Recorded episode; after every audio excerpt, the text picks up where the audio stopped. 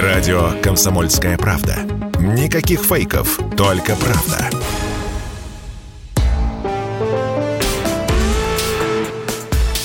По сути дела, Николай Стариков. И микрофона Владимир Варсобин. Николай, здравствуйте. Добрый день, дорогие друзья. Ну вот, конечно, новости в последние дни, вот я уже боюсь заходить э, на новостную ленту, ну, честно говоря, только бьет по нервам. Теперь сейчас это грязная бомба, что мы все дальше и дальше, все ближе и ближе подходим э, к, как будто бы к началу чего-то ядерного и атомного. Киев завершает создание грязной бомбы для провокации с целью обвинения России. Э, так, э, такие заявление делает наш Минобороны. Более того, министр обороны и глава штаба, генерального штаба, обзвонил своих коллег в Европе и в США, и каждый по разу прям позвонил и настоятельно предупредил, что украинцы обязательно бомбу эту, или не обязательно, но грозят применить. Николай, я предлагаю вот что. Все-таки у нас программа с вами объективной аналитики. Да? Давайте с вами объективно с этим разберемся. Э, тем более, что есть разные мнения по этому поводу. Я хочу послушать сначала, как вы видите эту историю вы. Ну, давайте начнем с самого главного. Э, собственно говоря, в чем смысл всех провокаций, которые Киев осуществил или пытался осуществить, возможно, планирует? совершается нек- некое действие, э, преступление, что-то чудовищное, из ряда вон выходящее, и потом ответственность за это возлагается на Россию. При этом обратите внимание, что это идет, ну, так сказать, постоянным фоном. Как только Россия выступила с заявлением о том, что есть информация о том, что киевский режим собирается взорвать дамбу Херсонской э, гидроэлектростанции, как тут же выступил Зеленский, сказав, что Россия заминировала эту гидроэлектростанцию. Такая же история была с Запорожской атомной станцией. Вот с грязной бомбой ситуация примерно повторяется. Значит, о чем идет речь? Речь идет о том, что м, киевский режим готов взорвать некое устройство. Это не атомное оружие, это некое, некое устройство, в котором находится радиоактивный материал. То есть это не ядерный гриб, это не вот что. То есть, ну, взрывом распыляет некую взрывом ядерную расп... гадость. Да, распыляются как... радиоактивные вещества, которые заражают определенную территорию. Но главное даже не это, хотя понятно, что этого надо избежать и всячески этому препятствовать. Главное информационный эффект от этого.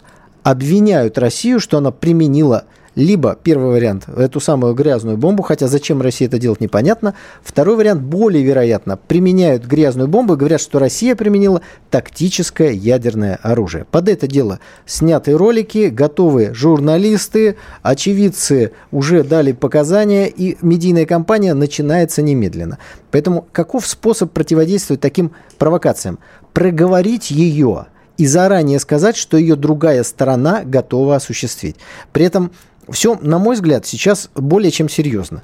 Потому что э, в роли того, кто пытается объяснить Западу происходящие события, выступает никто иной, как министр обороны. Согласитесь, что это немножко необычная амплуа для Сергея Кожугетовича, это первое. Второе, в последнее время не очень часто, мягко говоря, министры обороны России, Соединенных Штатов, Великобритании, Франции... Имеют контакт между собой, да. Да, поэтому такой звонок – это уже э, из ряда вон выходящее событие. Вот министр обороны России звонит в ведущие западные страны, которые, как мы с вами можем полагать, и стоят за организацией этой провокации, содействуют ей в разной степени, и объясняет им, что вот у нас есть информация, что такая провокация будет. Ну и дальше, может быть, добавляет еще что-то, что находится за рамками, так сказать, этого самого телефонного э, разговора. Важно, что отвечает на это Запад. Запад отвечает, что предупреждения России они считают обоснованными, но э, как бы как-то необоснованными. Не, ре... необоснованными, да. Необоснованными. Необоснованными, но угу. не реагирует на это никак. Ну, то есть, мне кажется, что люди должны обеспокоиться. В конце концов, в Европе могут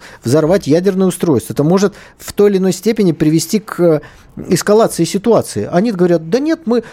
А почему вы так считаете? Ну, потому что в, в, в Киеве демократы, и поэтому они не могут такого сделать. Ну, то есть, понимаете, объяснение на уровне эмоций, вместо того, чтобы как-то вот это все дело проверить. Ну, МАГАТЭ говорит, мы сходим на пару атомных станций и посмотрим, не делают ли там что-нибудь нехорошее. Мы помним, как МАГАТЭ ходила на Запорожскую атомную станцию, все видела и сказала, мы не знаем, кто стреляет по Запорожской атомной станции. Хотя, мне кажется, Владимир, ну тут вариантов-то, собственно говоря, и нет. Если на станции находятся российские солдаты, кто же стреляет? А, Николай, ну, я же предложил вам... Давайте номер напомним, Да, Владимир. А, значит, получается 8, ну, плюс 7, 967, 297, 02, мессенджеры наши работают. Пожалуйста, пишите ваше мнение, обязательно самые интересные а, ваши посты буду читать. Вот все-таки я предложил э, все-таки объективно рассмотреть этот вопрос с разных сторон. Помнится один хороший знакомый мой мне полковник сказал, что на войне первым э, погибает правда. А, Еще хорошая есть фраза э, доктора Хауса, да, все врут. Давайте все-таки, исходя из этого, посмотрим объективно на эту картину. То есть все обе стороны во время войны, ну, как бы они работают на свою пользу, да, то есть ну, обе стороны, давайте скажем, да, ведут информационную войну. войну. Это да. правда. Давайте все-таки объективно посмотрим, а, на чем основываются вот эти сообщения о подготовке а, грязной бомбы какие э, есть конкретные данные у России, у э, Министерства обороны по поводу, что она готовится, Николай? А вот эти факты нам, собственно говоря, в публичном поле подробно не а, озвучиваются. Но я предлагаю ситуацию заход в ситуацию чуть-чуть поменять. Потому что вы, Владимир, сейчас сделали то, что западная пропаганда э, хотела сделать и сделала с э, Запорожской атомной станцией, и с чем, к сожалению, согласилась Николай, ну давай говорить предметно. Нет, вы, вы сказали, подождите, вы сказали следующее. Да. Обе стороны могут, ну, как говорится, могут где-то что-то преувеличивать, не знать или вести информационную войну. Вот Конечно. что вы сказали. Поэтому мы имеем ситуацию. Вот Запорожская атомная станция, по ней прилетает снаряд. Давайте разберемся, кто же э, стреляет. Но ведь по ней, а, кто-то выстрелил, стороны две. Значит, одна врет на 100%, а другая говорит чистую правду. Ведь так? Ведь там не может быть Либо 50... они врут попеременно. Нет, то одна стрельнет, то другая Нет, стрельнет. Ну, ну это, бывает это, и так. Это абсурд. Тем более, что, например, у меня, э, так сказать, мои знакомые находились в Энергодаре, сейчас приехали, я с ними разговаривал. Сомнений в этом Николай, нет. К чему вы ведете? Давай. Я хочу сказать, да. что когда есть зап- э, э, атомные станции, по ней прилетает снаряд, то одна страна врет на 100%, а другая говорит чистую правду. Да. И мы с вами знаем, что правду говорит Россия. Так вот, в ситуации с возможным организацией провокации у России задача очень простая, чтобы этот снаряд, в данном случае эта бомба, не прилетела и не взорвалась. Никаких других желаний у России нет.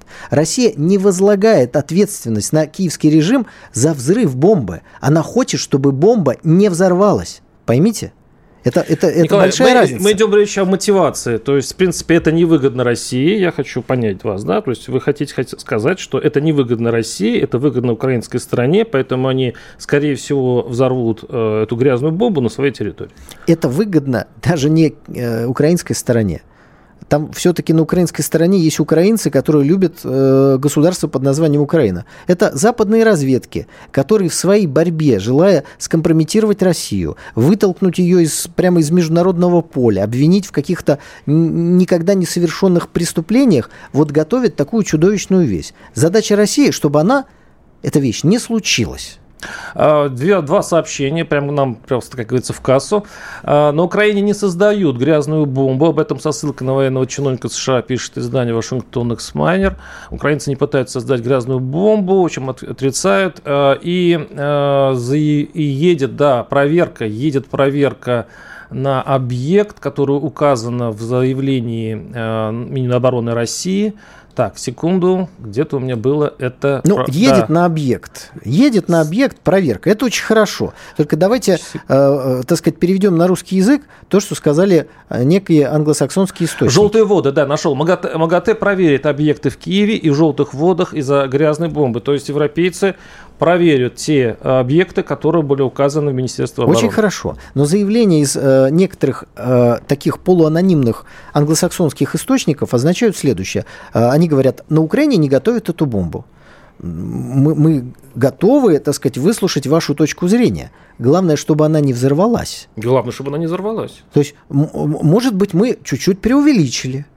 Но если бомба не взорвется, значит, мы сделали все правильно.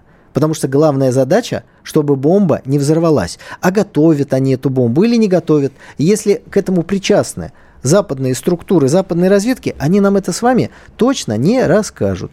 Я предлагаю почитать э, первое сообщение, которое очень интересное по этому поводу. Значит, добрый вечер. А что, если это грязной бомбой долбанут по Запорожской АЭС? Спрашивает товарищ. Вот смотрите. Уже... она, она не имеет разрушительного свойства. Грязная бомба это, это такой э, большой распыленный вот давайте радиационное облако. Да, оно давайте, не, давайте оно не поясним здание. Это, да? Да. То есть это не взрыв атомного Конечно. оружия, да, это вот не то, что мы видим гриб, там э, страшная разрушительная волна, это радиация. Причем на не очень большой территории. Но это, во-первых, радиация, это, во-вторых, здоровье людей и гибель людей, и, в-третьих, самое главное, для чего это делается, это политические Николай, последствия пока у, у, нас, у нас 40 секунд до конца первой части, но это может быть игра Москвы? Как? Игра Москвы. Да ну, конечно, нет. Почему, да, ну, так, конечно, почему вы так считаете? Ну, потому что мы сторона добра и воюем с абсолютным А-а-а, злом. Вот в чем дело. Все. Это, это вообще-то аргумент, э, все решающий. Вообще странно, что мы вообще что-то обсуждаем с таким аргументом. В принципе, да. У нас есть и другие аргументы, но я сразу вам изложил фундамент, на от которого надо, остальные аргументы. От которого Конечно. надо сразу отталкиваться. Мы прервемся на пару минут, потому что у нас небольшой блок рекламы. И напоминаем наши телефоны, где вы можете отписывать свои сообщения. А, плюс 7 967 297 02. Потому что нас пишут «Игра Лондона». Пошли уже разные варианты. Наши слушатели а, уже гадают. Оставайтесь с нами, прервемся. Вы слушаете радио «Комсомольская правда». Здесь самая точная и оперативная информация о спецоперации на Украине. Репортажи наших журналистов из зоны боевых действий – то, что Россия не наносила такие удары массированные по инфраструктуре там месяц-два назад, это всего лишь наша добрая воля. При этом мы там подчеркнули, что мы не бьем по жилым объектам, мы бьем э, только по инфраструктуре. Никаких фейков, только проверенная информация.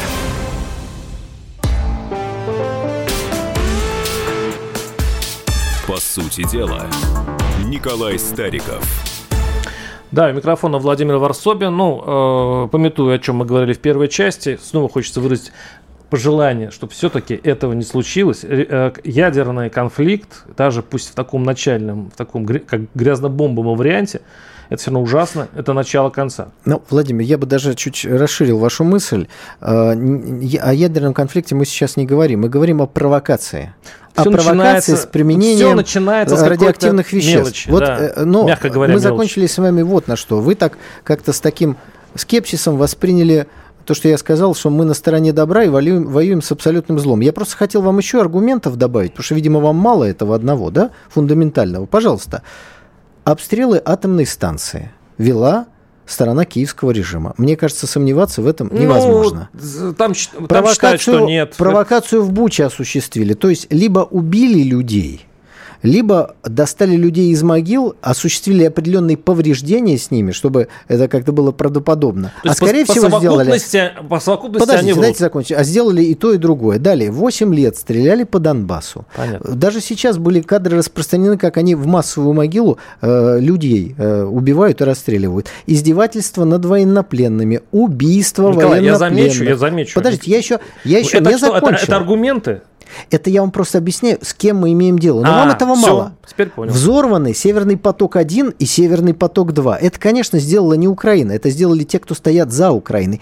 Осуществлен теракт в Москве. Убита невинная девушка Дарья Дугина. Осуществлен террористический взрыв на Крымском мосту. После чего сначала они аплодируют и хихикают, а потом выступает президент, или как бы президент Зеленский, и говорит, а мы этого не заказывали. То есть даже мужество признать, что э, Украина это сделала, нет. Они делают противоречивые заявления. Для того, чтобы подбодрить своих симпатизантов и солдат ВСУ, чтобы подтолкнуть их к смерти и гибели, это сделали мы. Ха-ха-хи-хи в Твиттере. А когда вопрос задают напрямую. Нет, мы это не заказывали, как будто о меню речь какая-то идет. Вот поймите, наконец, мы воюем с нацистами. Мы воюем с абсолютным злом. Как вот наши деды воевали тогда. Может быть, в Германии где-то были хорошие люди. Были, наверное, хорошие люди. И бабушку через дорогу переводили, и дочке куклу дарили. Но в целом нацистская Германия была воплощением зла. И она должна была быть в этом виде видоизменена. К сожалению, никакого другого пути, кроме военного, для этой трансформации Германии в нормальную страну не было. Николай, э, вы вносите в наш разговор много эмоций и идеологии. Но я все-таки вас верну к той мысли, что сейчас идет, вот она идет всегда так война шла. Вне зависимости, какая идеология. Вот, допустим, перед началом, перед началом э, э, спецоперации в феврале наша страна утверждала, что никакой спецоперации не будет. Еще раз говорю, каждая сторона ведет, еще раз, свою, что-то утаивает, что-то допридумывает и так далее. Поэтому я считаю, что наша программа с вами должна объективно относиться ко всем фактам.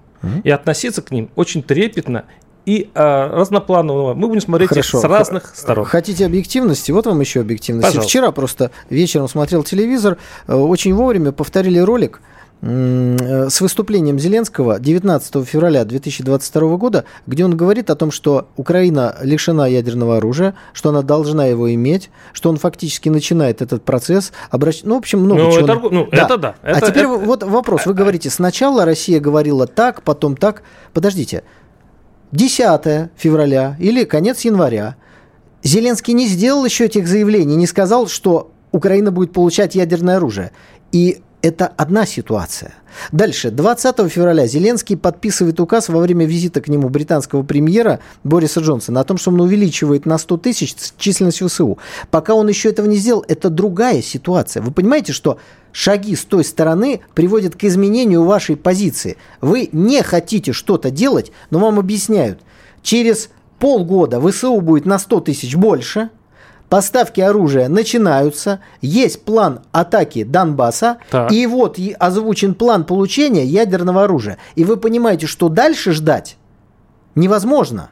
Нужно принимать меры, меры по безопасности России. Понимаю. Николай, подождите, я хочу еще раз уяснить вашу позицию. Э, то есть э, Киев хочет э, взорвать грязную бомбу, ну, наверное, на своей территории, для того, чтобы Запад еще больше возненавидел Россию. Я правильно понимаю? Э, а куда уж больше? То есть, что э, в итоге э, Киев от этого получит, ну, кроме навеки зараженной территории? Вот что именно?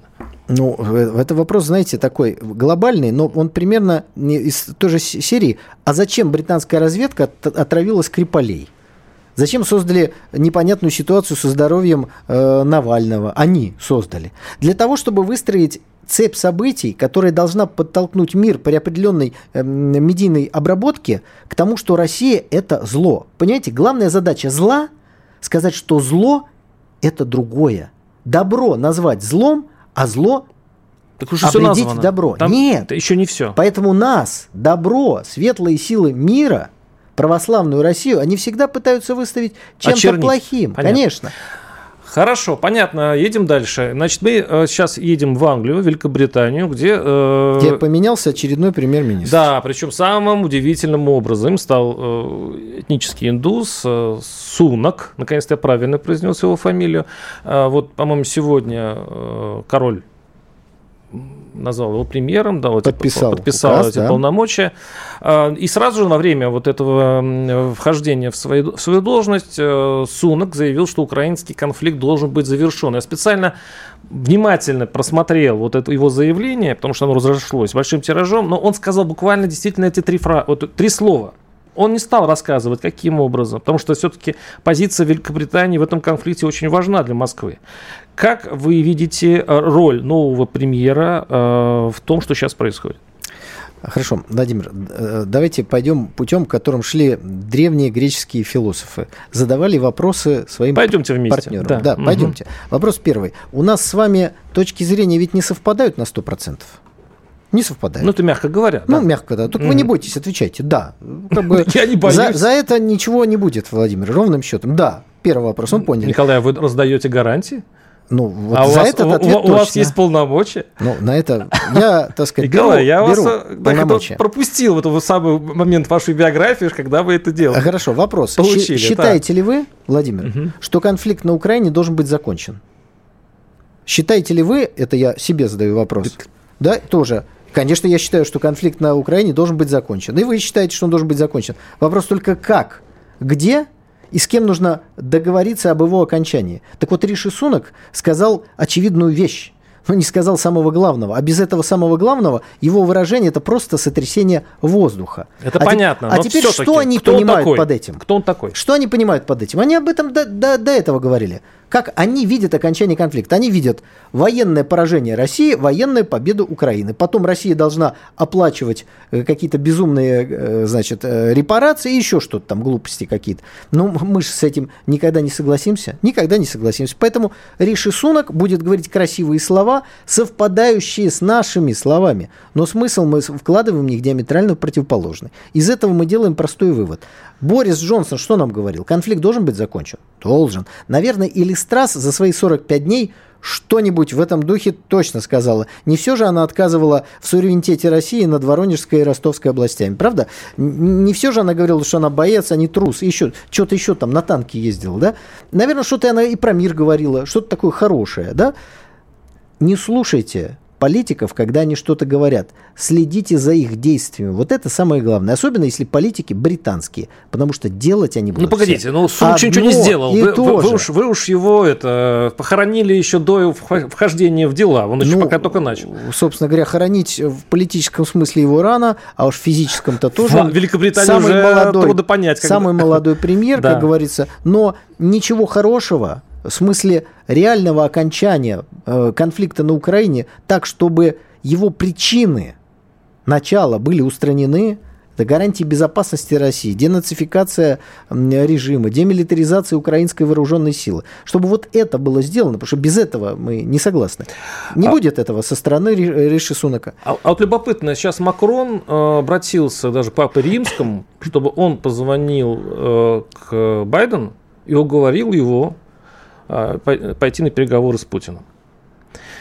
У меня к вам вопрос. Вот, как представителю патриотического э, крыла и вообще человек, который... Ну, мне очень важно уз- узнать именно ваш ответ, потому что э, вы обычно идете на какие компромиссы. Переговоры – это значит компромисс. А Если Байден вдруг все-таки пойдет на, на, переговоры с Владимиром Путиным, случится вот эта Ялта, на которую, которую в общем-то, Кремль добивается. На какие в итоге договоренности в теории вы видите можно выйти? Вот на сегодняшний момент, когда вот сейчас и позиция на фронте такая, и экономическая ситуация такая. Вот сейчас, допустим, встреча где-нибудь в Женеве, Байден, Путин, где грань компромисса, на который может подвинуться США и на который могут подвинуться мы? Это же торг. И, кстати говоря, у нас остается минута, и вы можете просто начать, Да. а потом мы уйдем на небольшой блок Владимир, рекламы. хотел бы э, у наших уважаемых радиослушателей поддержать, что возможно какие-то договоренности. Восемь лет пытались с ними же договориться, с Западом, о прекращении огня, когда фаза была не столь накаленная, но боевые действия на Донбассе там в той или иной форме продолжались. Ни о чем не удалось договориться. И сейчас ни о чем договориться, потому что не о чем договариваться. Сейчас разговаривает, к сожалению, не дипломаты, а оружие. И пока оружие на поле боя не решит ситуацию, дипломатам нечего обсуждать. Вот ситуацию я вижу сегодня так. А Америка, ну, собственно говоря, она и не хочет окончания этого конфликта. Вот эту вы хорошую тему затронули. Мы сейчас вернемся через небольшой блок новостей рекламы и обязательно об этом очень внимательно поговорим. Николай Стариков, Владимир Варсобин, плюс 7 967 297 02. Читаю сообщение. Начинайте день с правильным настроем. Слушайте программу «Утренний Мардан» на радио «Комсомольская правда». Люди не должны ждать, просить, договариваться, скандалить. Люди ничего этого не должны. Вот чем должна заниматься Государственная Дума, как законотворческий орган, а не вот этой хренью под названием «Закон о запрете, полном запрете ЛГБТ-пропаганды». Нет же других забот? Конечно нет. Че, о чем еще беспокоить? Все остальные проблемы решены, Включайте радиоприемники каждое утро в 8 часов по московскому времени.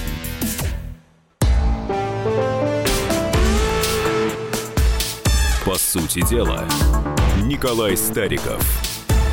И микрофона Владимир Варсобин. И э, мы в предыдущей части закончили нашу эту часть тем, что э, ну, начали говорить, возможно, возможен ли мир. Если послушать наших глав наших государств э, и тех, кто противостоит нам, и нашего, то... Нет, возможно ли переговоры? Да, что... Мир обязательно нет, будет. Мир, а мир да. обязательно будет. В этом нет никакого сомнения. Да, вопрос Кремль только... говорит о том, что от переговоров Украина отказывается. Мне вот вопрос такой. Николай, я все-таки хочу вот именно конкретно спросить об, об одной теме. А, сейчас идет такая заморозка конфликта. Ну, то есть, конечно, еще боевые действия еще идут, но к зиме, возможно, этот конфликт встанет, да, на каких-то рубежах. Вы говорите, никакого компромисса быть не может, пока а, не победит одна из сторон. А если ни одна из сторон не победит, и будет это продолжаться по палестинскому варианту, все равно же придется а, выходить и договариваться. И все равно возникнет опять эта тема компромиссов. Это, ну, она, она, она безвыходна. Это, это то, что хотел бы видеть Запад, поэтому он все время старается компенсировать усилия России поставками оружия, денег э, киевскому режиму. Но Россия...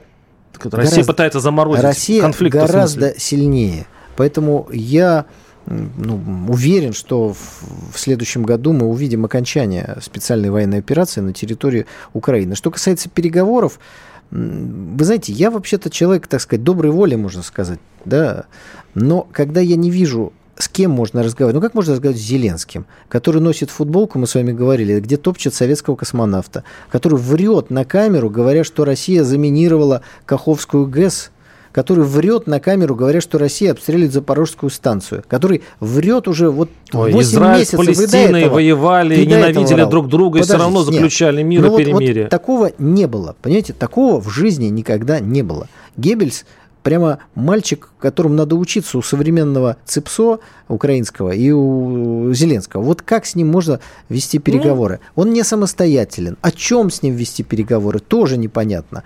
Поэтому и хотел бы сказать, что да, все это возможно, но я этого просто не вижу. Переговоры реально возможны между Россией и Соединенными ну, Штатами Америки. Ну, давайте, давайте допустим. Соединенные Штаты Америки так. к переговорам сейчас вообще не расположены. Хорошо, допустим, не расположено. Со время, э, время, как говорится, э, камень, вода камень точит. В итоге вдруг это возникнет ситуация, тем более Макрон Только ситуация будет в другой географической какой-то вот ипостаси.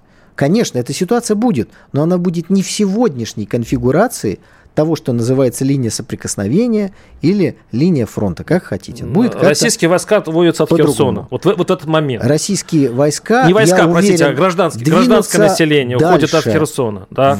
В относительно ближайшее время у меня в этом нет никаких сомнений. Потому что Николаевская область, Одесская область должны быть освобождены обязательно. Запорожская область – это, в общем-то, теперь неотъемлемая часть Российской Федерации. Ну, то есть это, это вторая, Владимир, третья волна не, мобилизации. Вы мне не напомните, город Запорожье освобожден или нет? Нет, к сожалению. Нет. Поэтому, ну вот я вам назвал несколько совершенно вопросов, которые обязательно Николай, должны Николай, быть вторая, решены. третья волна я уверен, что у нас есть все необходимое для решения этих задач. Но, пользуясь случаем, о том, что мы с вами говорим о том, что происходит на Украине, уважаемые радиослушатели, я хотел призвать вас а, помочь людям, а, раненым, больным, нуждающимся в помощи на территории теперь уже Российской Федерации. Вот благотворительный фонд Великое Отечество, который мы когда-то с коллегами создали, еженедельно, раз в две недели, раз в неделю, как, как поступают пожертвования, возит Донецк машину с медикаментами. Эти медикаменты заказывают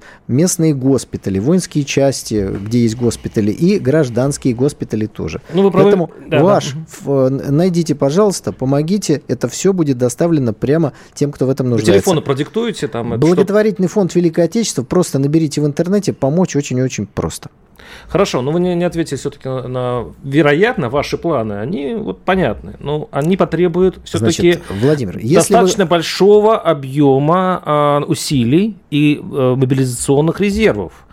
Вот вы думаете, как? Как, как российское население, как Россия э, вытерпит еще несколько волн? Ну, в этом случае, если вы говорите про, про Одессу, вы говорите сейчас, возможно, про Киев и Львов, вы это видите?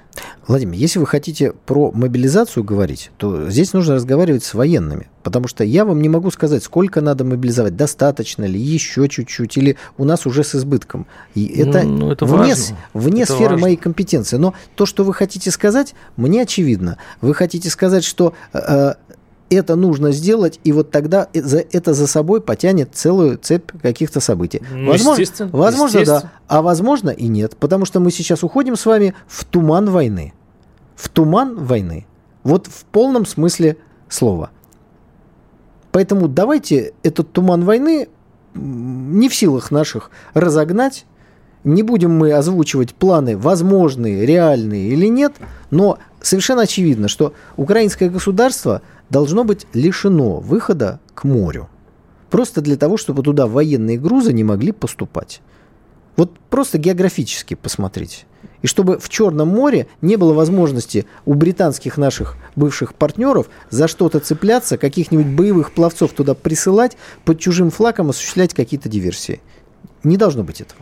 Не заблудитесь, Николай, в этом тумане. Ладно, двигаемся дальше.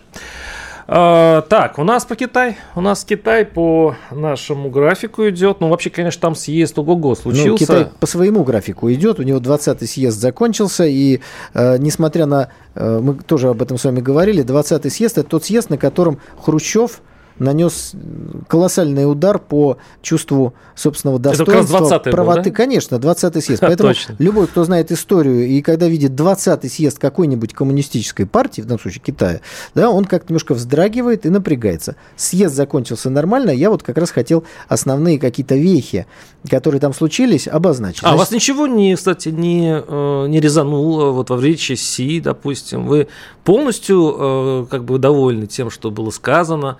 Э, ну, там ведь, собственно, и российские э, интересы какие-то были затронуты. Чувствую какой-то подвох в ваших словах. Ну, это я завешу интригу, но я послушаю сначала вас, пожалуйста. Хорошо.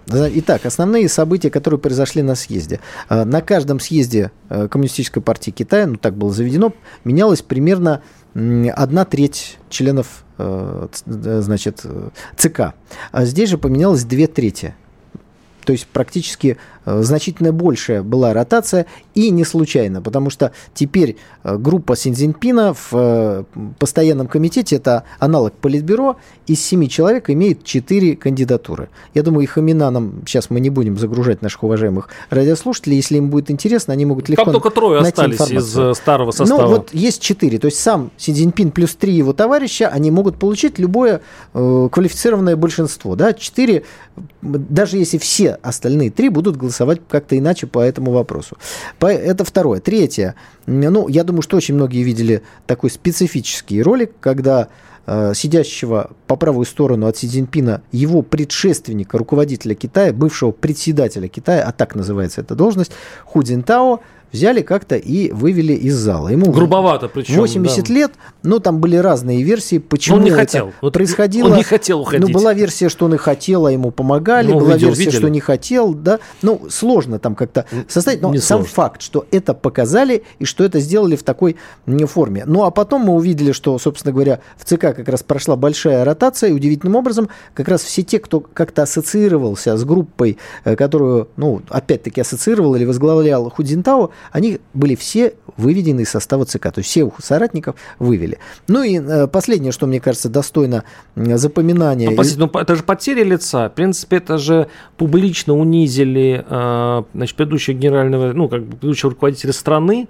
показав, что его группировка уже слаба. И, и ведь в Китае действительно вот эта, эта традиция, когда можно даже не арестовывать и даже никаких репрессий не проводить, а просто опозорить. И все, э, вот как пишут э, китаисты, теперь э, с этим политиком даже, может быть, уборщица вот этого госсовета будет здороваться, потому что оно все, ну, понятно все с ним. Ну, вы знаете, в этом смысле, наверное... Увеличение, конечно, но... Наша российская традиция. традиция, она заложена уже лучше, потому что э, какого-то Э, такого публичного позора в отношении Горбачева или Ельцина не было, да? Не было. Даже Ельцин-центр стоит, пожалуйста, в Но, тем не менее, народный приговор в, в кавычках любви и уважения к этим двум деятелям, он есть. Да, и, э, собственно говоря, мы с вами удивляемся не от того, что Ельцин-центр э, э, отсутствует, а мы удивляемся от того, что он есть. И удивляемся той экспозиции, которая в нем находится, и которую, честно говоря, надо сильно-сильно менять для того, чтобы ее как-то состыковать с реалиями ну, того параллель времени. странная. При Цзинтао Китай а, вышел на второе место в экономиках. У него в экономике мировой. Он э, очень сильно экономически поднялся именно при вот этом главе, респуб... э, этой главе Китайской Народной Республики. А получается, что его унизили и убрали ну, достаточно жестко, топорно и не по китайским традициям, мягко говоря. Упаси Господь меня заподозрить в защите Худзинтао. В данном случае мы с уважением относимся к внутрикитайским каким-то политическим делам, и э, наша задача, ну, не знаю, иметь хорошие отношения с Китаем, пусть Китай будет В сильный и спокойный. верно, да. да. Поэтому скажем так, что э, была публичная порка осуществлена, это первое. Второе, в итоге, э, мне кажется, цель была следующая устроить публичную порку для курса на согласие с Соединенными Штатами Америки. Да? Это демонстра... Да- даже так? Да. Интересно. Вот Худзинтао, у него были, так сказать, такие достаточно теплые отношения с мировым гегемоном. Теперь, видимо, пришло время не пряниковой китайской дипломатии, а такой кнута пряниковой в отношении гегемона. И при этом сближение с гегемоном с помощью кнута? Нет, ну почему А, сближение? не сближение. Как мне, раз, мне да. показалось, что, Нет, да, никакого что я слышался. Но и мы послед- прервемся. Николай, Не вы успеем. Хорошо. не успеете. Вы уточните, через пару минут мы пр- прерываемся на небольшой блок рекламы. Публицист Георгий Бофт знает. Он знает, кто виноват, что делать и как нам быть дальше. А вот на ЖКХ я заметил, что цены нифига не снижаются, потому что куда же ты денешься с подводной лодки. И на бензин почему-то цены не снижаются, хотя у нас его должно быть хоть залейся. Или вот газ, например. Тоже я смотрю вот на газовый счетчик, ни хрена не снижаются цены на газ. Почему же так? Программу «Бофт знает» слушайте каждый четверг в 8 часов вечера по московскому времени на радио «Комсомольская правда». А вы хотите что? Вы хотите какую-то пропаганду вести или вы хотите до истины докопаться?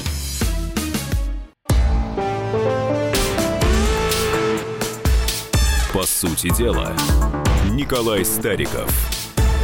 И у микрофона Владимир Варсобин. Ну, э, Николай, я уже анонсировал некие не- э, такие подробности Подождите, о о точку 20-м поставить в китайском. По- Поставьте, поставьте. Поставлю точку, а Поставьте. потом вы со своим коварным потом, ну, ходом, да? да.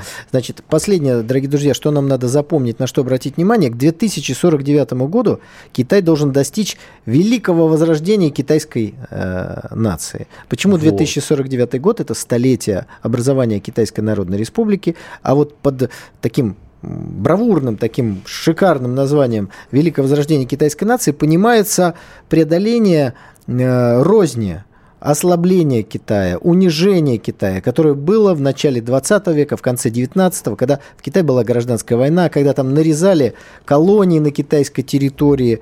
А, Поэтому к 2049 году Китай должен решить вопрос Тайваня. Вот это Ну, точно. И стать первой мировой экономикой. Интересно, что Си э, в своей речи заявил, что э, Китай и США вместе должны нести миру свободу, право и так далее, и так далее. Россию он не упомянул. Си заявил о бинарном мире. Не многополярном мире, заметим, а бинарном, то есть два центра. Си, когда говорил про 49 год, он, кроме всего прочего, имел в виду, что а, экономика должна быть первой, в, она должна обойти США. То есть дальше он уже смотрит на однополярный мир, китайский однополярный мир. Я думаю, что природа, вообще говоря, земного шара не терпит многополярности. Всегда, всегда она сбивается в би или однополярный мир. Вот только Россия в этих раскладах, заметьте, Пекин нам не оставляет. Владимир, вы простите, мне кажется, сейчас сбились именно вы. Многополярный мир был на протяжении многих, многих, многих и многих веков. Это его нормальное э, свойство. Вот э, появление такого гегемона это ну, некая особенность нашего времени. Даже когда была Римская империя, всегда была какая-нибудь э, другая империя, с которой Рим соперничал. Подождите, я Всегда даже был. вспоминаю. Всегда был. Великобритания, Испания. Подождите, А, Древний Великобритания, Рим, да. Испания, Франция, Голландия, Ну да, да, да, это все тогда. Португалия. С кем же, извините, подписали испанцы договор, который завизировал упомянутый вами выше Папа Римский? Между португальской и испанской монархией. Там все-таки поделили, были империи первой полос, поделили перв, первого значения, второго Никакой значения. Англии Армада билась все-таки, извините это меня, с... Чуть-чуть путаете. С главной Чуть-чуть путаете, страны, да? э, То есть там земли. По, вы, выскакивали европейские страны вперед, и потихонечку их конкуренты как-то ну, убирали. Давайте все-таки это... вернемся к Китаю. Все-таки, да, поэтому... а, почему а, Си не упомянул Россию в этих раскладах?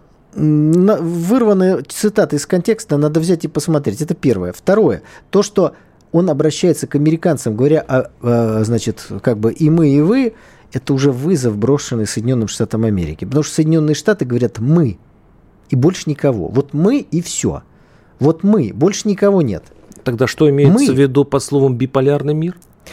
Знаете, биполярный бывает расстройство. Тут много всяких слов может быть. Он имел в виду, я сейчас, как говорится, импровизирую, думаю, полагаю, что он хотел сказать о том, что в мире может быть несколько сил, несколько идей, которые между собой может, могут конструктивно сотрудничать. Но только тех, кому он это обращал, их это не устраивает.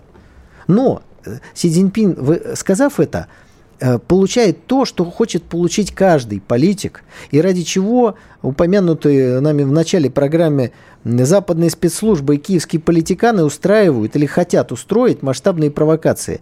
Чувство собственной правоты, сделать себя добром, а своего противника злом. Си Цзиньпин говорит, мы готовы мирно сотрудничать. Если США не захотят это делать, ну, кто не спрятался, Николай, я ну, не виноват. Вы, вы как будто в китайском пропагандистском агентстве работаете. Ну, смотри, ну, послушайте просто, получается как? Китай, особенно, кстати, сейчас России не помогает. Это у него достаточно уклончивая позиция, ни военно, ни экономически у него особой помощи нет. Такое впечатление, э, кстати, у многих складывается, что он карабкается по нашим спинам, пользуясь, что Россия увязла в этом конфликте, а также Европа. И вот эта задача облегчается для Китая быть первой экономикой. То есть, конечно, вместе с США. По большому счету, наш так называемый союзник, даже не упомянув Россию, он просто ставит нас на свое положенное место. И это место все дальше и дальше снижается по рангам. Возможно, мы будем уже просто региональной экономикой на пространстве бывшего СССР. Э, Владимир Владимирович э, Варсобин, что-то вы очень отрицательно сегодня заряжены. Я имею в виду в смысле настроения. Все у нас будет замечательно. Николай, зато вы Но для этого мы поэтому... должны решить те задачи, которые стоят перед нами. Много. В мире любят сильных. Побед... Именно. Побед... Вот про... Я про это и говорю. Ну так надо быть сильным и побеждать. Вот и все во время драки быть слабе, сильным слабеют. И победить. Николай, во время драки слабеют. И будет другой мир. Теряют кровь, силы, Подождите. ресурсы, влияние. Они э, я во придум... время драки и войны страны слабеют. Подождите, я не за драку. Тем ну, более, когда эта драка идет внутри одного народа. Это трагедия. Я просто хочу вам напомнить, что Сталинский Советский Союз в 1939 или в 1945 году был гораздо сильнее, чем Российская империя 1900, ну не знаю, там, 15 года. Сильнее. А ведь после этого прошла гражданская война. Русские воевали с друг другом, когда все другие нерусские уже закончили э, участие во Второй мировой войне. Была разруха в экономике, восстанавливали, э, с бандами боролись. Э, произошло то, что называется у нас репрессиями. Произошла коллективизация, сложные изменения уклада жизни. Николай, все это прошло. И Николай. это еще не все. Потом Гитлера нашествие, уничтожение экономики, страшная война, да, потери. Да, а да, мы все равно были да. сильнее. Да. потому это, что мы победили. Понимаете, что народ это не бесконечный ресурс. Можно очень долго его мучить, истреблять, и э, чтобы он надорвался на каждый из, на каждой из войн. Красивые, но бессмысленные слова. Почему? Потому что вы их можете Все произнести в любую минуту. Вы могли их произнести 23 июня и объяснить, почему надо сдаваться в плен к немцам. Вот повторите эти слова, и они будут очень уместны. Но за них в тот момент надо было Мы сейчас говорим не о сдаче немцам, мы говорим сейчас о Китае и наше положение в мировом обществе, Хорошо, давайте которое меняется со временем. Хорошо, вот смотрите. А, американцы взорвали северные потоки, чтобы у европейцев не было никакого выбора. Взорвали. И что дальше происходит? Нам этот газ нужно, а, куда-то продавать, б, направить на свои собственные нужды, перерабатывать внутри. Второй вопрос мы должны решить как можно быстрее. Остается первый, куда его продавать?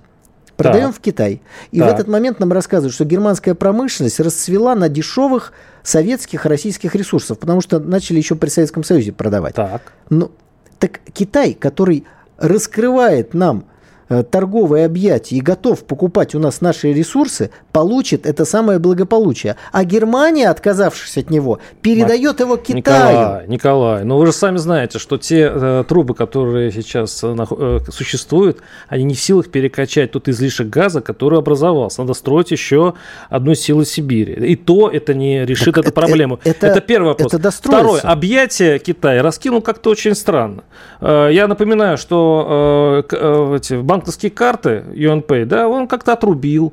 Э, Торгует он ровно теми э, которые, э, товарами, которые еще не запрещены Евросоюзом и США. У него очень уклончивая позиция. И я скажу, что наши ближайшие, скажем так, кто, кто входит в НАТО, Турция, ведет себя намного дружелюбнее, чем Китай. А почему? Потому что Китай соблюдает всегда только свои интересы. Если, вы, впрочем, правильно сказали тогда. Вот если ты сильный, тебя будет уваж... будут уважать. Но ведь Так проблема, будем сильными. проблема ведь не в том, что кто-то выиграет военным способом и станет победителем и тут же станет сильным. Нет, имеется в виду сила экономическая и геополитическая. Сила и экономическая, и Бывает, что военная. войны ослабляют. Я вот про это говорю. Бывает. Бывает. И, и ч- очень часто. А бывает, что в результате страна усиливается. И Как? Вот именно Как? Как она я может только что вам войны? рассказал, как усилился Советский Союз После, после, разрухи, лет через гражданской 30, войны. лет через 30 только Почему? он сделал. Ну, когда он усилился? Ну, вот 70-е, 60-е годы вы, наверное, говорите. Почему? Потому что в 40, 30 после 45-го лет 10 только 39-й восстанавливали год, страну. Закончены пятилетки, еще одна планируется. Началась вся индустриализация в э, 20 э, по-моему, седьмом году, то есть там почти 12 лет прошло. За 12 лет восстановили экономику, построили армию, которая потом в итоге сломала самую сильную машину военную в человеческой истории. И это через гражданскую войну и полное разрушение нашей территории и нашей экономики в ходе гражданской войны. Поэтому Дай бог, Николай, что ваша схема, которая опробована два раза, сработает и третий раз. Посмотрим. Это не потому- схема. Вы не Это с- должны так говорить, потому что тогда может сложиться впечатление, что мы хотим войны для того, чтобы потом восстанавливаться. Мы не хотим войны. Это было бы Мы не абсурд. хотим войны. Так же, как и в гражданскую войну, русские люди не хотели воевать с друг с другом. Но внешние силы, которые тогда тоже играли на нашей территории, в феврале 17-го обрушили российскую государственность, хотели гражданской войны. А сейчас они просто с потрохами купили Украину у продажной власти. Вот я надеюсь, мы успеем все-таки эту тему э, все-таки обговорить. В замке Аллы Пугачевой в Подмосковье, ах, одна минута, ну, может, под реплику, предложили разместить соцу- соцучреждение, то есть лишить певицу Аллу Пугачеву и супругу Максима Галкина, который признан иностранным агентом, замком подмосковной деревне Грязь, национализировать и отдать детям, условно говоря. Как вы относитесь к этой, э, этой идее, которую высказал экс-депутат Государственной Думы Роман Худяков? Я думаю, что нужно строить замечательные дворцы для детей, а замечательную певицу оставить в покое, если нет никаких законом обозначенных оснований для того, чтобы забирать у кого-то имущество. Ну, вы понимаете, что эта идея очень понравилась очень многим нашим гражданам. Ну, вот тот депутат, которого вы сказали, он очень много странных идей когда-то вы, в- в- так сказать, высказывал. Я его знаю, поэтому, может, немножко, как говорится, дал лишку. Такое Ну, Главное, чтобы бывает. был да, соблюден закон. Э, Николай Стариков, Владимир Варсовин. Надеюсь, что услышимся через неделю. До свидания. До свидания.